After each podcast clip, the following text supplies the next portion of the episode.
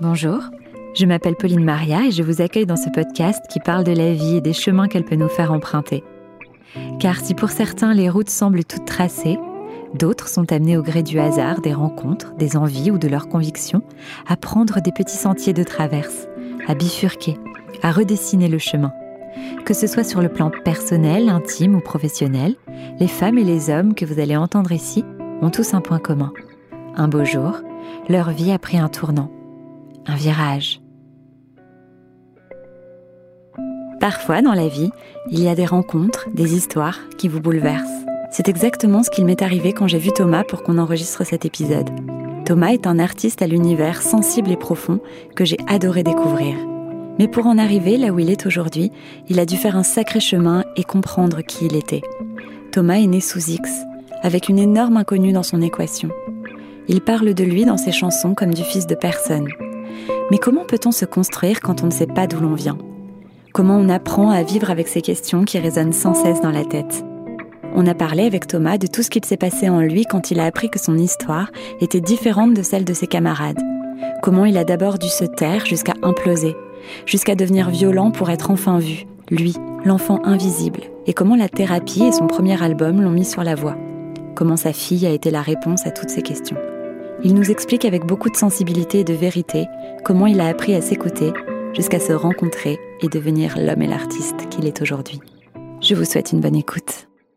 Bonjour Thomas. Salut Pauline. Comment ça va? Ça va plutôt bien aujourd'hui.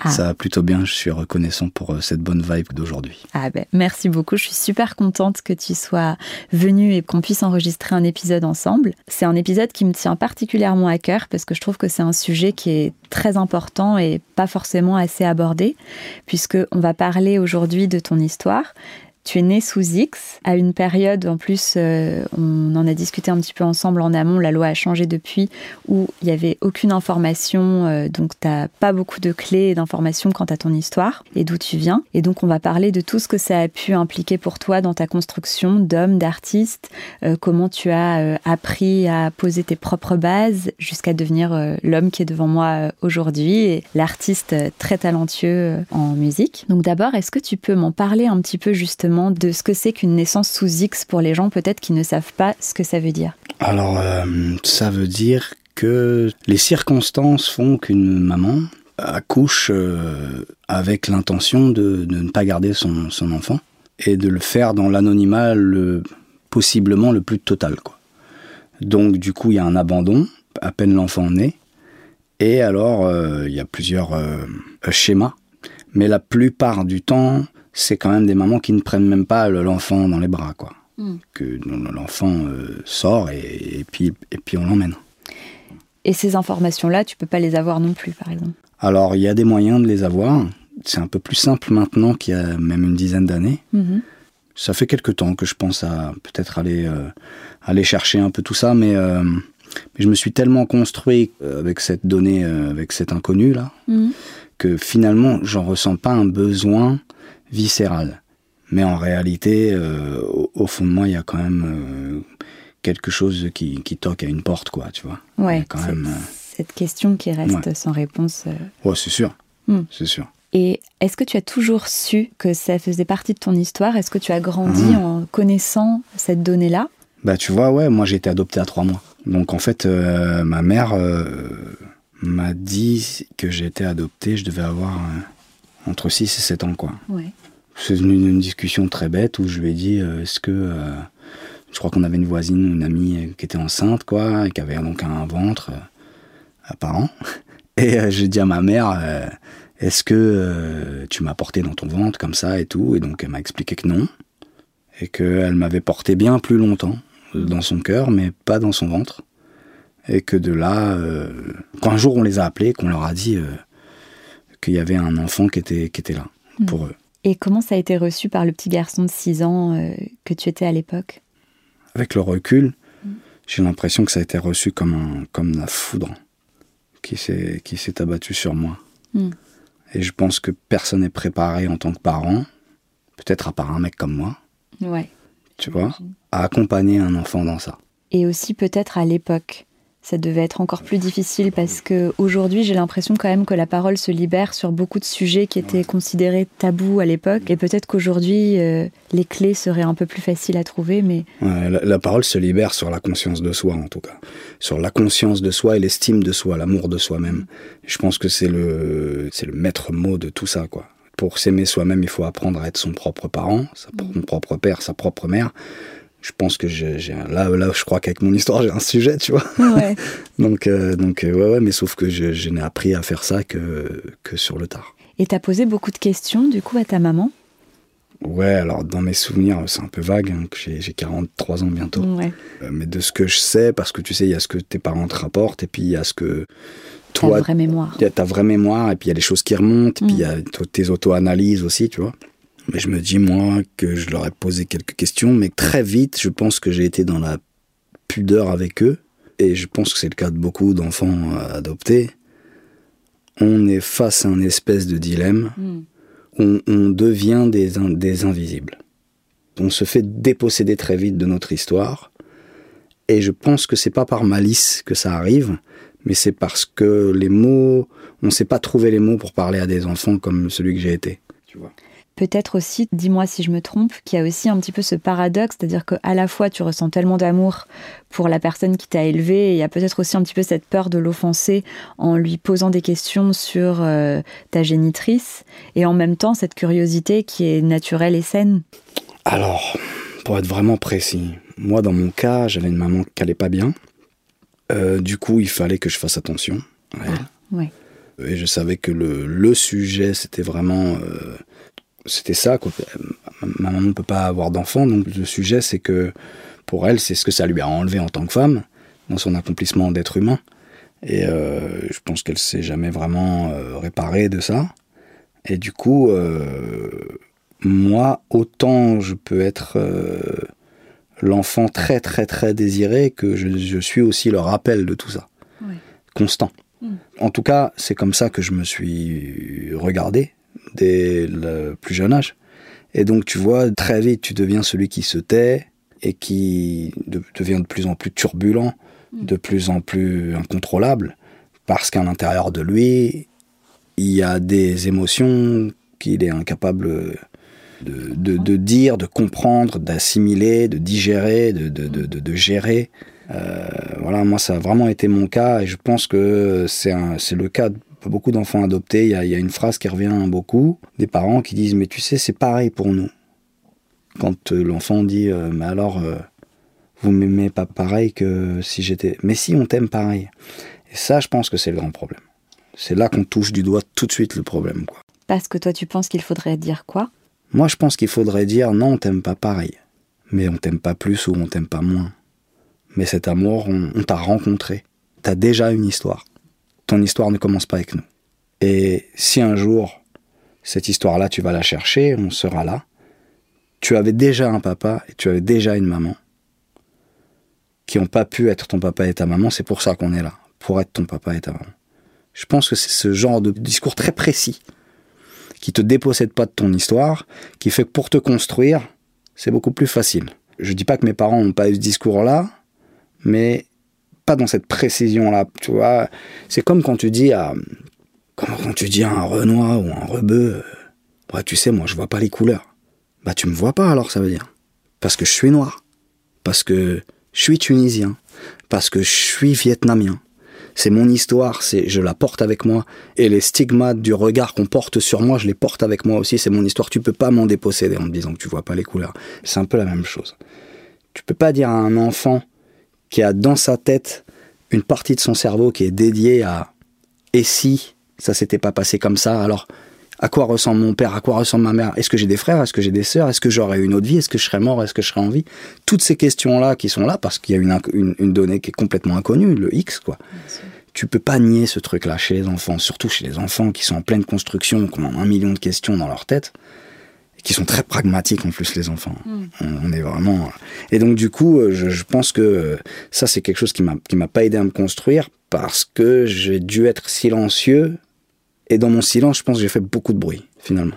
D'après ce que tu me dis, ce qui devait être très compliqué pour te construire, c'est que alors que tu étais un petit garçon qui avait besoin d'aide, tu t'es pas senti d'en demander parce que finalement, tu avais besoin d'en apporter de l'aide. C'était toi qui te retrouvais à aider ta maman, alors que c'était toi qui avais besoin qu'on t'aide avec cette, ça. avec ton histoire. Donc, alors l'aider, je sais pas si je l'ai aidé, mais en tout cas, il fallait pas trop que j'en rajoute, quoi. Ouais, tu t'es senti en protection plutôt que. Ouais, en tout cas, moi, pour moi, le, tu vois vraiment, tous les matins, je, partais à l'école avec la même, un peu la même phrase de mon père euh, euh, Ta mère va pas bien aujourd'hui, euh, sois sage, quoi. Mm. Mais moi, j'allais pas bien non plus, tu vois. Donc, ça a fait de moi quelqu'un de qui a fait grandir en lui un espèce de nuage gris tout au long de son enfance. J'ai vécu dans une très grande mélancolie et puis, puis dans une observation des autres, de comment vivent les autres, les autres qui ont une vie normale, les autres qui ont des parents qui les connaissent, les autres qui, qui savent d'où ils viennent. Mm. Et je me demandais toujours c'était comment chez eux, c'était comment leur famille, c'était comment leur vie. Parce que malgré le fait que tu aies été euh, adopté, tu utilises quand même un vocabulaire, par exemple, dans tes chansons que j'ai écoutées qui sont super, on va en parler par la suite, mais tu dis il en a fait du chemin euh, celui qui était le fils de personne. Mm. C'est comme ça que tu te considères? Tu considères que tu es le fils de personne? Oui, c'est un peu violent comme manière quand on a été adopté. Peut-être pour mes parents, c'est peut-être violent d'entendre ça.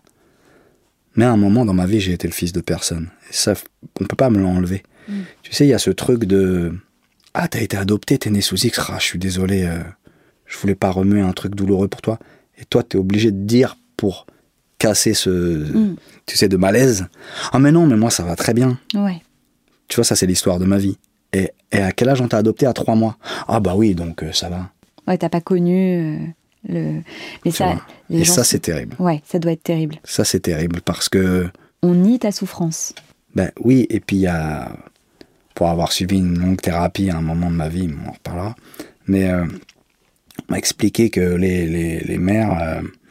les mères animales, le premier geste qu'elles ont, les mammifères en tout cas, euh, avec euh, leurs enfants, et surtout les, félins, euh, c'est de leur donner leur, leur odeur. Mm. Les chevaux aussi font ça. Enfin, donc la, la, mère met bas, et puis elle prend son nouveau-né et elle lui donne son odeur. Elle le prend, c'est son premier geste parce que ça lui donne au nouveau-né l'instinct de survie. Mm. Vraiment, c'est ça. Et moi, j'ai cette image dans la tête que j'ai pas eu ça. Donc, du coup, D'où me vient cet instinct de survie, d'où me vient mon amour pour moi-même, etc. Même si ça n'avait duré qu'une semaine. On ne peut pas me déposséder de ce début d'histoire et, euh, de ce manque viscéral euh, d'amour, hmm. qui était peut-être une preuve d'amour, l'abandon, en fait, j'en vérité, j'en sais rien. Mais pour moi, l'être humain euh, qui a vécu ça, pour moi, c'était un manque. Pour moi, c'est un manque, quoi, c'est sûr. Et toute ma vie, jusqu'à aujourd'hui, c'est quelque chose que je pense que je traîne, quoi. Et est-ce que justement, ce que tu viens de dire, c'était peut-être un acte d'amour. Est-ce que tu imagines, est-ce que tu as, toi, ton, ton instinct qui te dit quelque chose? Est-ce que... Non. Non? J'ai que des films qui changent de scénario euh, selon les périodes de ma vie, selon mes états psychiques. Mais euh, c'est un truc qu'on appelle, euh, je crois, le royaume des fantômes. Hmm. C'est toute cette petite partie de ton cerveau qui est dédiée à cette famille imaginaire, cette vie imaginaire que tu n'as pas eue, mm. ces gens qui te ressemblent, que tu connais pas, quelle vie ils ont, où ils sont, où tu serais si. Mm. Il y a tout ça. Donc du coup, euh, tu, vis avec cette petite euh, partie de ton cerveau qui est un peu amputée. Quoi. Tu commences très tôt à t'imaginer ça quand tu mm. vois la vie des autres, etc. Tu, tu penses à ta mère biologique? Ouais, ouais, très tôt, je pense, dès que tu sais. En revanche, pas à ton père biologique? Si, aussi. Hein, tout, aussi tout à tes frères et sœurs, éventuellement, mm. à, cet endroit dans le monde d'où tu viens. Et est-ce que tu en parles avec tes camarades de classe? Ou c'est quelque chose que tu gardes pour toi et t'as vraiment personne pour déposer tes valises? Non, j'en parle pas. T'en parles pas? Non. Quand est-ce que tu as commencé à un petit peu t'ouvrir et à raconter ton histoire? En thérapie. En thérapie? Ou sinon, non, à, mon premier album. Ouais. Mais sinon, en, thérapie, euh, qui a pu être un peu une thérapie aussi, ton premier album. Oui, bah, de toute façon, mes albums, c'est un mm. peu ça. Mais en thérapie, euh, quand j'avais 17 ans. Ouais. J'ai fait une première thérapie euh, qui a duré deux ans. C'était à la suite d'une condamnation ouais. judiciaire mm. pour violence euh, et vol à main armée quand mm. j'avais 15 ans. Ouais. Et à la suite de ça, j'allais très très mal, parce que j'étais pas quelqu'un de méchant, Je me cherchais et j'ai fait des grosses bêtises. Tu voulais qu'on te voie? Je voulais exister, quoi. Et la seule manière que j'ai trouvé d'exister, c'est d'aller aussi loin que je pouvais jusqu'à ce qu'on m'arrête. Et on m'a arrêté. Hmm. Et, et j'ai eu euh, la chance d'avoir euh, que du sursis et euh, une grosse mise à l'épreuve. Et j'ai fait un peu de mandat de dépôt, mais pour les, pour les mineurs, c'est pas pareil que quand t'es majeur. Et enfin, ma, ma, mère connaissait une psy pour ado, et donc j'ai rencontré cette dame, dont je me souviendrai toute ma vie, qui s'appelle Emilia Garmini. Je me souviendrai d'elle toute ma vie. C'est vraiment quelqu'un qui m'a émancipé. Ouais. Ouais, de, de ce que je dois, soi-disant, aux mm. autres, à mes parents, à qui tu veux, tu. Quelqu'un qui m'a dit, mais en fait, tu dois à toi, qui m'a appris à prendre conscience de, que je devais quelque chose à moi-même. Et donc, elle a, cette petite idée a commencé à germer dans ma tête. Je pense que ça m'a aidé à appréhender euh, la suite de ma vie euh, en enlevant la, violence que je pouvais commettre envers les autres. Je l'ai peut-être un peu plus commise euh, envers moi-même, mais, mais vachement moins envers les autres, pour le coup, du coup. Et dans ta vie amoureuse, ça n'a pas été compliqué d'avoir ça et de pas faire. Finalement, tu n'as pas eu un problème de confiance aux femmes? Non, c'est pas ça. C'est pas ça? Non. Parce que souvent, tu sais, on a un petit peu cette image d'une personne qui a été abandonnée par sa mère et qui, du coup, a du mal à faire confiance euh, aux autres non, femmes. Non, moi, j'avais pas, j'avais pas confiance en moi. Et donc, du coup, j'avais pas confiance dans les autres. Hmm. C'est mon rapport à l'amour et à l'attachement qui est compliqué. Ouais. Moi, maintenant, parce que bah, j'ai eu le temps de travailler euh, sur moi, mais c'est plus mon rapport à, à l'abandon, quoi. On appelle ça l'abandonnite. Mais euh, c'est le, le, rapport à l'abandon qui est compliqué. Hmm. Parce, que, euh, parce que tu te dis toujours quelque part, au fond de toi, il y a cette idée préconçue que tu vaux pas vraiment le coup. Et donc, du coup, euh, toutes tes relations sont, sont, partent du mauvais pied, quoi. Parce que, quelque part, au fond, tu te dis que tu vaux, tu vaux pas le coup. Et est-ce que tu as pu avoir, quand ta thérapie a évolué et que peut-être tu as trouvé un petit peu les clés pour euh, mieux t'exprimer, une conversation avec euh, tes parents pour euh, leur expliquer un petit peu? Non. Tu n'en as pas ressenti le besoin? Non, c'est que c'était très compliqué, quoi. Très conflictuel. J'ai arrêté l'école à 16 ans. Et tu as toujours à su 17 ans. Tu as toujours su que tu voulais être artiste? Ouais, toujours. Depuis que j'ai 11-12 ans. Hmm. Ça a toujours été moi le plus assidu, le plus... Hmm celui dont tout le monde disait ah ouais lui il va faire quelque chose. Hmm. Et euh, j'ai commencé par le rap. Euh, premier groupe de rap, je devais avoir 14 ans. Et puis euh, premier texte, je devais avoir 11 ans, 12 ans. Génial.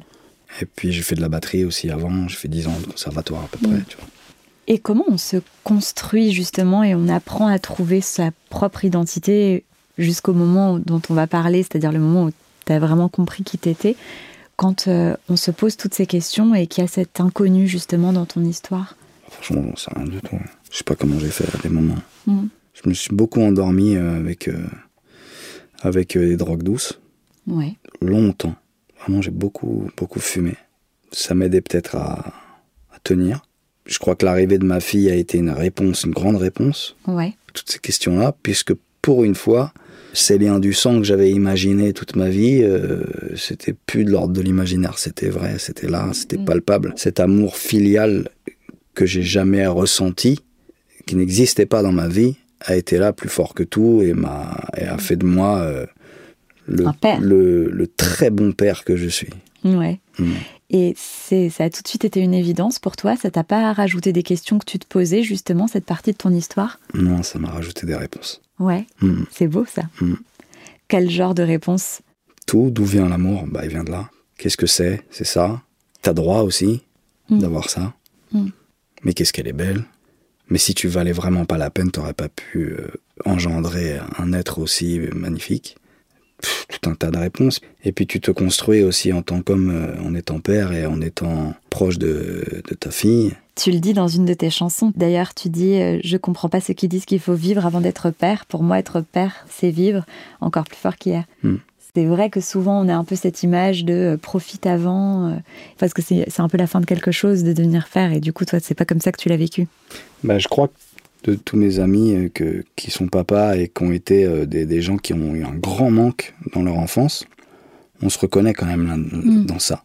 Et puis après, pour, ne parler que de moi, moi, ça a été euh, la découverte de moi-même parce que j'avais enfin quelqu'un qui me ressemblait.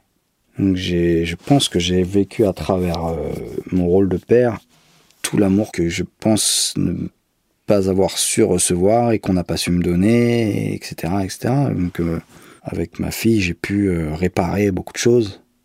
Et euh, être là pour elle, ça a été ma manière d'être là pour moi. Et tu lui as parlé de ton histoire rapidement? Ouais, très vite. Ouais, c'est mon meilleur élément, hein, c'est tout. Ouais. ouais. Et 22 ans maintenant. Et justement, maintenant que c'est une jeune femme, est-ce qu'elle n'a pas ce désir, elle aussi, de combler le trou dans cette histoire Et est-ce qu'elle te pousse pas à essayer d'obtenir plus d'informations? Alors, elle a fait un test ADN. Ouais. Pour les origines et tout ça. Donc, bon, elle a eu 15 euh, origines différentes, évidemment, comme tous les tests ADN. C'est pour ça que j'ai jamais couru sur ces trucs-là. Et non, elle, elle ressent pas un espèce. Enfin, c'est plus pour moi, quoi. Elle me dit, mais si c'est quelque chose que tu vas chercher, euh, si c'est important pour toi, il faut le faire. Et sinon il faut suivre ton cœur, quoi. Hmm. Mais euh, non, elle me pousse pas. Elle, est hyper compréhensive de la personne que je suis. C'est une jeune femme qui est très, euh, vraiment très intelligente. Ça, pour le coup, c'est vraiment pas le papa, tu sais, gaga. Elle est vraiment très intelligente, quoi. Et du coup, elle a, cette espèce d'analyse des choses de la vie. Elle a cette, intelligence de la vie, quoi. Hmm. Tu vois. Et, et, donc, elle voit beaucoup de choses chez les gens. ouais. Elle a cette intuition euh, quand elle. Euh, elle a une grande empathie en fait. Et je pense que l'empathie, quand on sent en faire une qualité, un, pouvoir, quand, tu vois, quand ça te bouffe pas ta vie et tes relations, je pense que c'est quelque chose qui peut vraiment t'aider à avancer dans la vie et à, appréhender ton rapport à l'autre euh, vraiment différemment. Quoi. Hmm. Et elle s'entend bien avec tes parents? Elle s'est entendue longtemps bien avec ma mère. Hmm. C'est compliqué depuis ces derniers temps. Ouais. ouais pas. C'est la vie. Ouais, les, histoires sont, sont compliquées. Et donc, euh, quand tu as 17 ans, tu commences dans le rap, tu euh, continues un petit peu ta carrière, t'écris. Et comment ça s'est passé, du coup, d'un point de vue euh, artistique? Parce que tu me disais que tu as pu connaître vraiment un véritable virage de ce côté-là, mmh. jusqu'au jour. Plusieurs. Plusieurs. Et donc, on va un petit peu en discuter. Et comment tu penses que ton histoire a pu avoir une influence sur ce virage? Premier album, il s'appelle Identité. Ouais. Première chanson euh, dont les gens se souviennent vraiment de ce disque-là. C'est une chanson, c'est une lettre à ma mère euh, génitrice qui dit euh, Tu m'as laissé un jour d'août 79 sur le côté alors que j'avais rien demandé. Comment t'as pu laisser ma vie entre les mains de la destinée? Cette question, je ne cesse de la poser.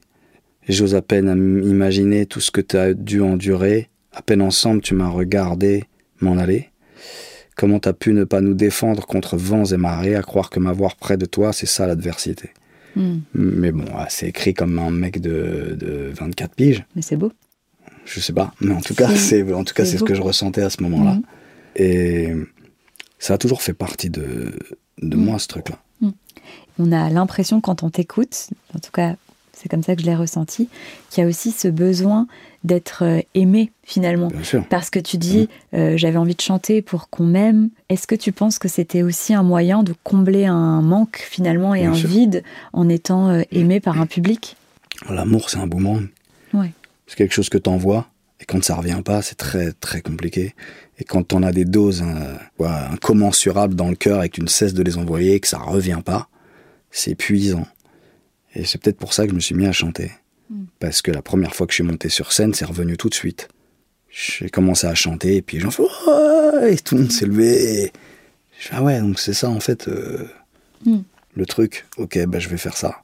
Euh, et, pour moi, tout n'est qu'un prétexte à, envoyer cet amour-là, quoi. Ouais. Tu vois.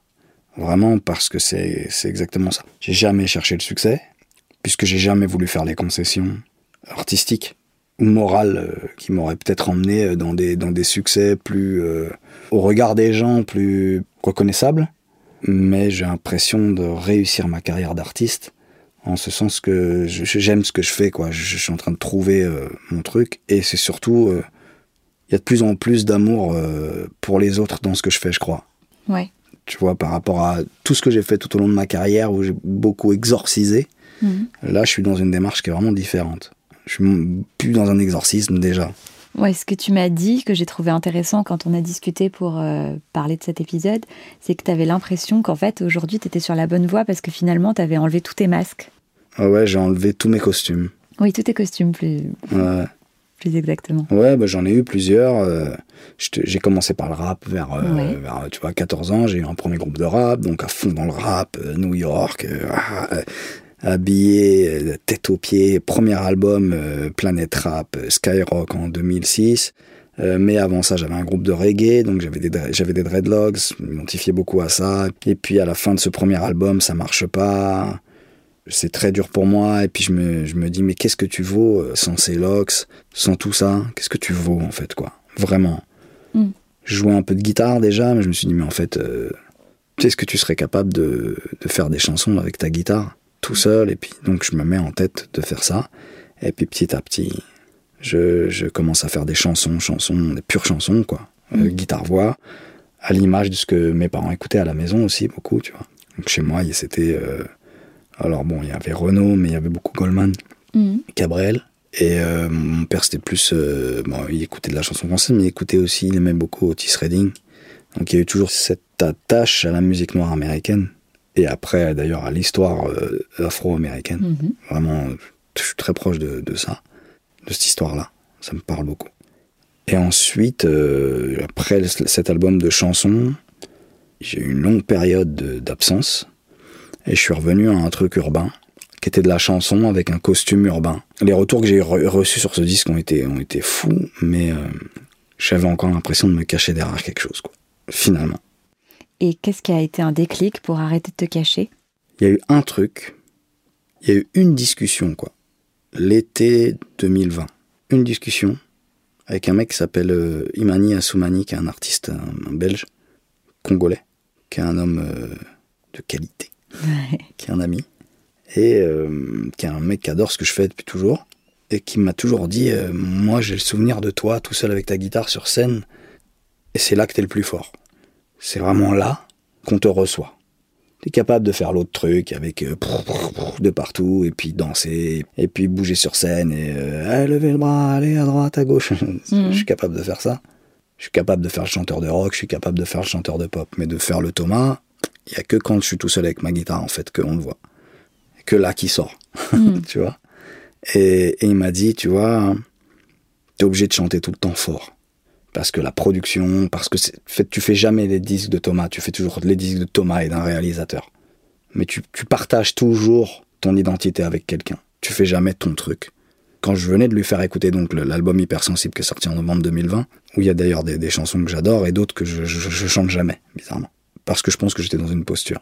Et, euh, et, il me dit, tu vois, ce disque-là, moi j'entends pas mon gars. J'entends pas mon gars dedans. Il me dit, par contre, ces nouvelles chansons que tu es en train de faire là, ah là là, il me dit là, ça me touche au plus profond. Il me dit, il y a eu ça à des moments dans ta carrière, mais écoute bien, c'est les chansons où il y a le moins d'arrangements, où il y a le plus de place pour ta voix qui raconte déjà beaucoup de choses.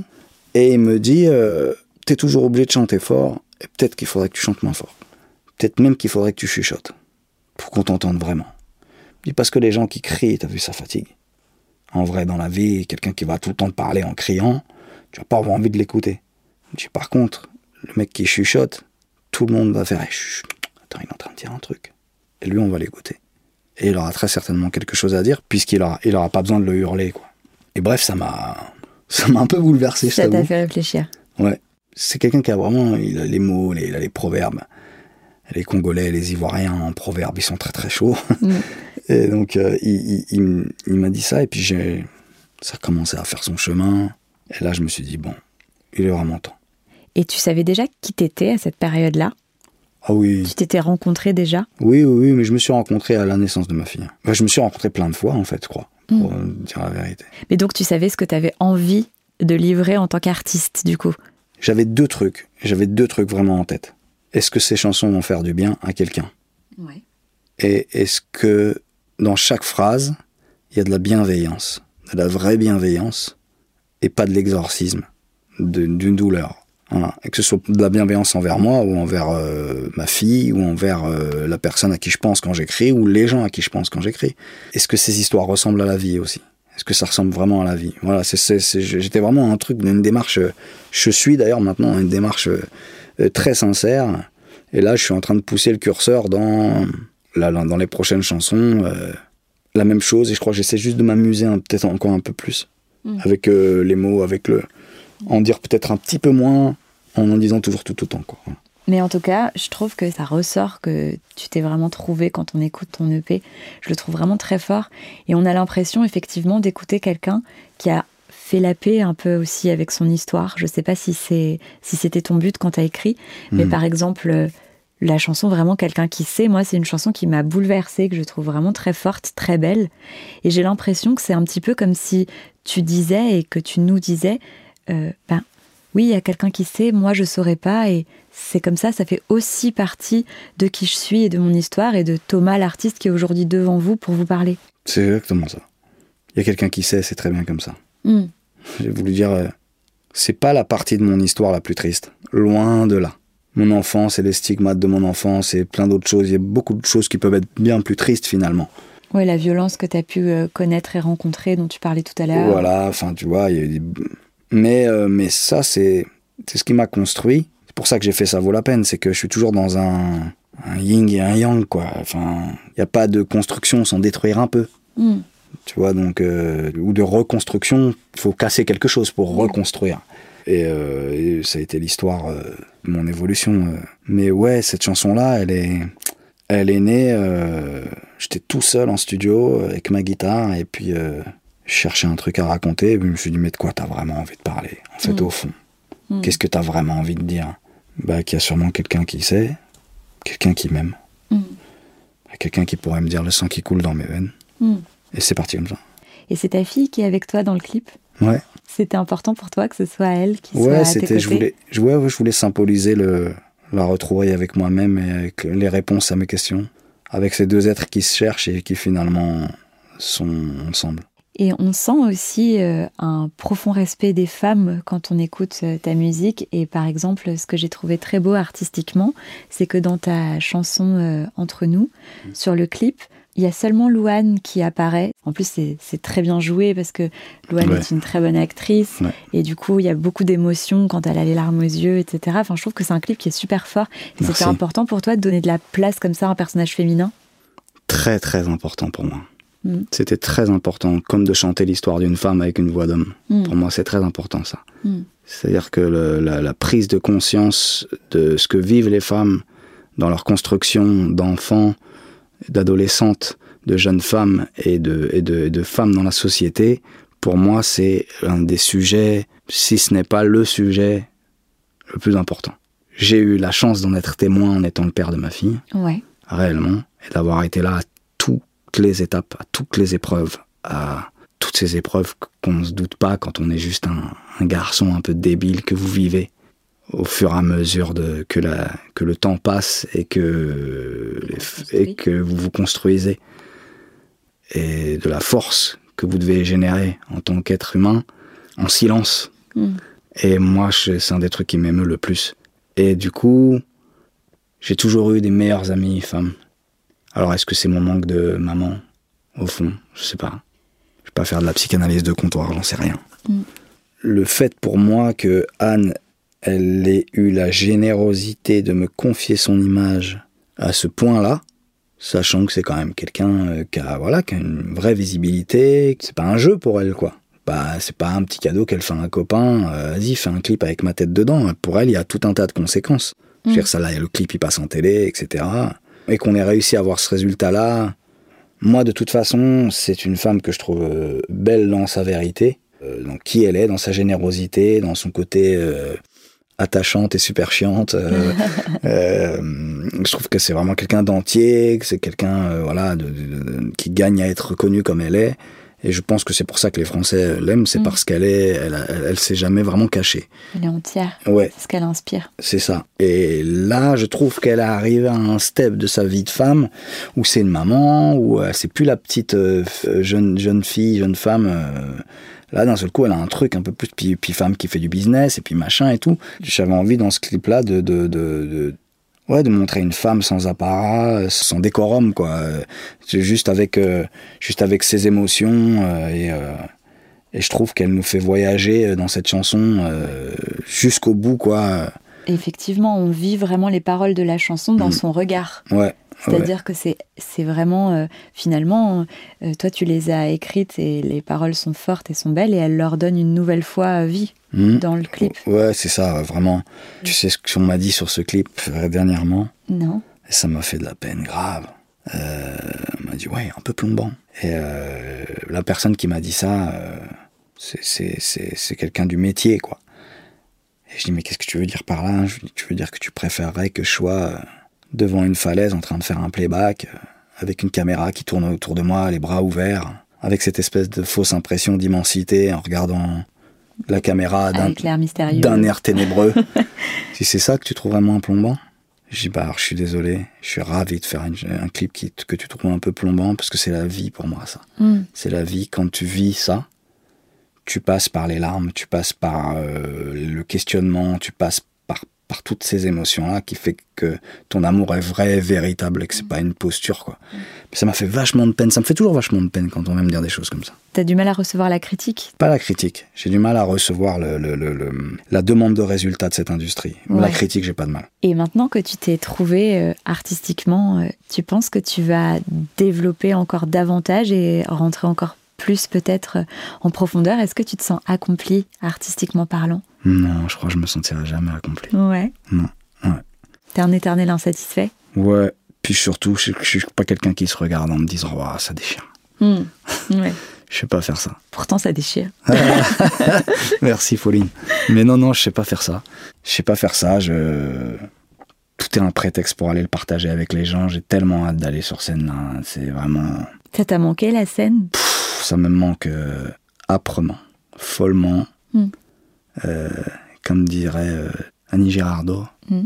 quand elle avait reçu un César d'honneur, après sa longue période de dépression alcoolique, ça m'a toujours marqué. Elle, est arrivée sur scène en pleurant, elle a dit au cinéma français, elle a dit, je voudrais vous dire que vous m'avez manqué, passionnément, follement et perdument. Mm.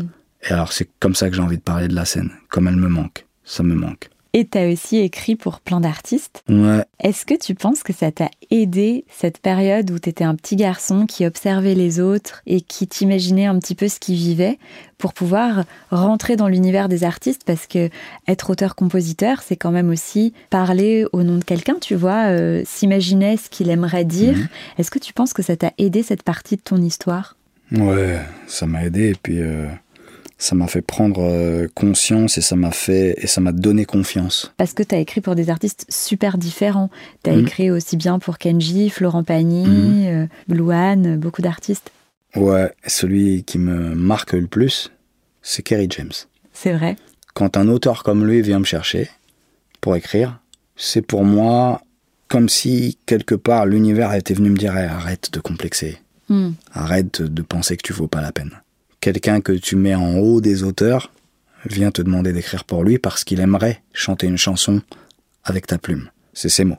Et du coup, ça m'a calmé, ça m'a réconcilié avec tout ça. Je me suis dit, mais je crois que tu sais un peu écrire des chansons, ça va, tu te débrouilles. Ouais, je pense aussi. Mhm. et tu as dit tout à l'heure que tu jamais voulu faire de concessions euh, dans ta carrière et que ça t'a parfois joué des tours. Par exemple, est-ce qu'on t'a demandé de jouer des rôles parfois? On m'a surtout demandé de formater des choses, quoi. De répondre à un format. Ouais, de répondre à un format. De... Pour que ça passe à la radio, il faut que. C'est ça Ouais, c'est ça. À chaque fois que j'ai essayé de jouer le jeu, je me suis complètement perdu. Quoi. À chaque fois que j'ai fait un truc par calcul, ça n'a pas... je me suis complètement perdu. Hmm. À chaque fois que j'ai fait un truc par euh, envie, c'est là que les gens ont reçu. Ouais, ça a fonctionné. C'est Adèle, la chanteuse, qui disait ça. On lui dit, mais alors pourquoi vous n'avez pas un TikTok euh, Elle dit, qu'est-ce que vous casser les pieds avec ça. Hmm. Il dit, mais si, c'est pour parler aux jeunes, vous savez. Il dit, mais qu'est-ce que je m'en fous, moi? Je suis Adèle, quoi. Hmm. Moi, je chante pour les parents. Ne vous inquiétez pas, ils me connaissent leurs enfants, parce que quand elles sont en train de faire à manger dans la cuisine, ou, que le daron les emmène à l'école, ou qu'ils sont dans la voiture, tous en train d'écouter ma musique, les enfants, ils sont là, ils savent qui je suis. Hmm. Et toi, tu es toujours dans cette euh, optique-là, tu es dans l'optique de pas faire de concessions et de... Et ça a pu te jouer des tours? Parce que mes objectifs de succès étaient toujours ceux des autres, oui. Ouais. Ça n'est plus le cas. Maintenant, c'est les miens. Moi, être ici avec toi pour parler de ma vie et de ma musique, euh, c'est des moments que je chéris et qui pour moi sont, sont des moments importants. Euh, chaque ambassadeur de ce que je fais, chaque personne qui va être touchée par ce que je fais ou qui va avoir un, retour honnête à me faire, pour moi c'est important. Chaque rencontre auditive ou physique, et c'est important. J'ai envie de récupérer tout ça et que ce soit à moi. Mm. et d'en être le principal acteur et diffuseur. Mm. Parce que vivre à travers les yeux des autres ou les objectifs des autres, c'est quelque chose, de, pour moi, totalement éprouvant moralement. Ça me détruit complètement. Mm-hmm. Mm. Et t'as hâte de pouvoir euh, livrer la suite? Oh ouais. ouais. Je suis en train de l'écrire. Ouais. Je sens qu'il se passe encore un truc à l'intérieur je suis encore plus face à moi-même là dans le processus d'écriture. Ouais. Et euh, ouais, j'ai vraiment hâte. Et les retours que tu reçois des gens, est-ce que ça a pu t'aider? Est-ce que ça t'aide encore? Ouais. Ce que tu as dit tout à l'heure, euh, on a vraiment l'impression que tu t'es trouvé et que tu es en paix. Ça, c'est les retours qui me touchent le plus. Avec ça fait du bien ta musique. Ouais. Enfin, j'entends ça à propos de ma musique. Ouais. Ça fait du bien ta musique. Ça fait du bien parce que parce que parce que c'est vrai quoi. Et est-ce que tu as eu le bonheur de rencontrer quelqu'un qui avait vécu une histoire similaire à la tienne et qui a pu te dire merci parce que jamais personne n'avait euh, pu mettre des mots euh, sur ça et toi aujourd'hui tu as pu le faire? Ouais, ouais, ça m'est arrivé très souvent. Mmh. Beaucoup à les adopter, on se reconnaît en plus entre nous euh, très vite. C'est vrai? Ouais, Sans parler? Non. Par quelque chose qui se dégage Au bout d'un moment au bout d'un moment, il y a un, truc dans le regard, quoi. C'est vrai Ouais, c'est assez ouf. On m'a beaucoup, envoyé de messages pour me dire, euh, pour me dire merci, pour me dire, euh, parfois des gens qui sont encore dans une très grande souffrance m'ont dit que ça les avait un peu aidés à, justement à extérioriser cette, souffrance, à, la pleurer, à la, et puis que cette chanson les répare un peu. Euh, il y en a d'autres qui sont dans des désarrois tellement profonds que je pense que c'est pas une chanson qui peut les réparer, mais par contre ils se sentent moins seuls. Hmm. Mais les commentaires que j'ai sur cette chanson sur YouTube, par exemple.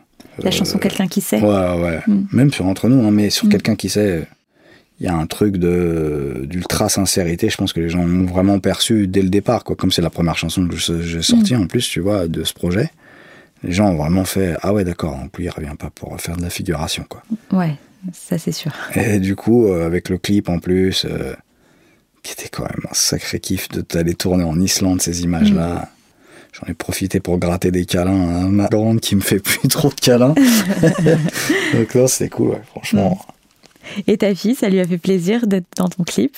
Ouais, toujours. Et c'est une passion que vous partagez en plus, puisqu'elle écrit aussi? Ouais, elle écrit, elle compose. Et c'est une fierté pour toi? Moi, je suis fier quand elle essaye. Je suis fier même quand elle se plante. Hmm. Je suis fier, quoi. Ouais. De toute façon. Hmm. Pour euh, rebondir sur euh, le fait qu'on partage les choses, ouais, dans mon prochain EP, on a un duo incroyable. Moi, je le trouve incroyable. On a un duo magnifique, tous les deux. J'ai hâte de l'écouter. Qui est une vraie chanson à deux voix, très folk. Qui parle de votre histoire, de votre relation père-fille ou pas du tout? Non. Qui parle de quoi? Une chanson qui s'appelle Autrement. Le, le refrain, c'est Un jour seulement, si je pouvais tout faire autrement, bah, je referais tout pareil.